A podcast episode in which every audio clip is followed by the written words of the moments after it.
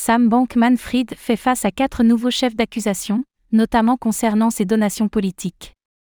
Sam Bankman-Fried, qui a plaidé non coupable aux huit chefs d'accusation dont il a fait la cible suite à la faillite de FTX, fait aujourd'hui face à quatre nouvelles charges. Il est notamment accusé d'avoir outrepassé les lois sur les donations politiques en ayant utilisé l'argent des clients de FTX à travers des sociétés réservées à cet effet, dans le but final de favoriser l'exchange d'un point de vue réglementaire.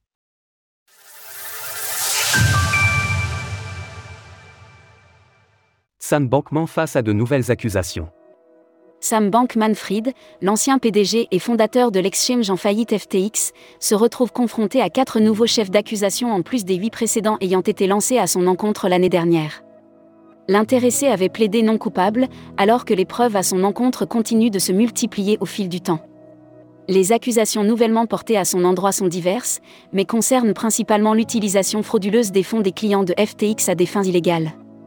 sont notamment mises en cause ses donations politiciennes, une question qui occupe le terrain depuis quelque temps dans le dossier FTX. Exploitant la confiance que les clients de FTX ont placée en lui et en son exchange, Sam Bankman-Fried a volé les dépôts des clients de FTX et a utilisé des milliards de dollars de fonds volés à diverses fins, notamment pour soutenir les opérations et les investissements de FTX et d'Alamda, pour financer des investissements spéculatifs à risque, pour faire des contributions caritatives, pour s'enrichir et pour tenter d'acquérir une influence sur la réglementation des crypto-monnaies à Washington DC, en dirigeant des dizaines de millions de dollars de contributions de campagne illégale vers les démocrates et les républicains.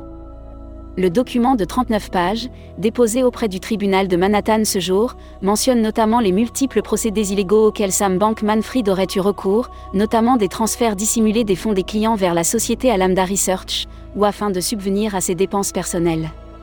Concernant les donations d'ordre politique, SBF aurait réussi à outrepasser les limites de donations réglementées en effectuant ces dernières indirectement via des sociétés aux activités floues voire inexistantes.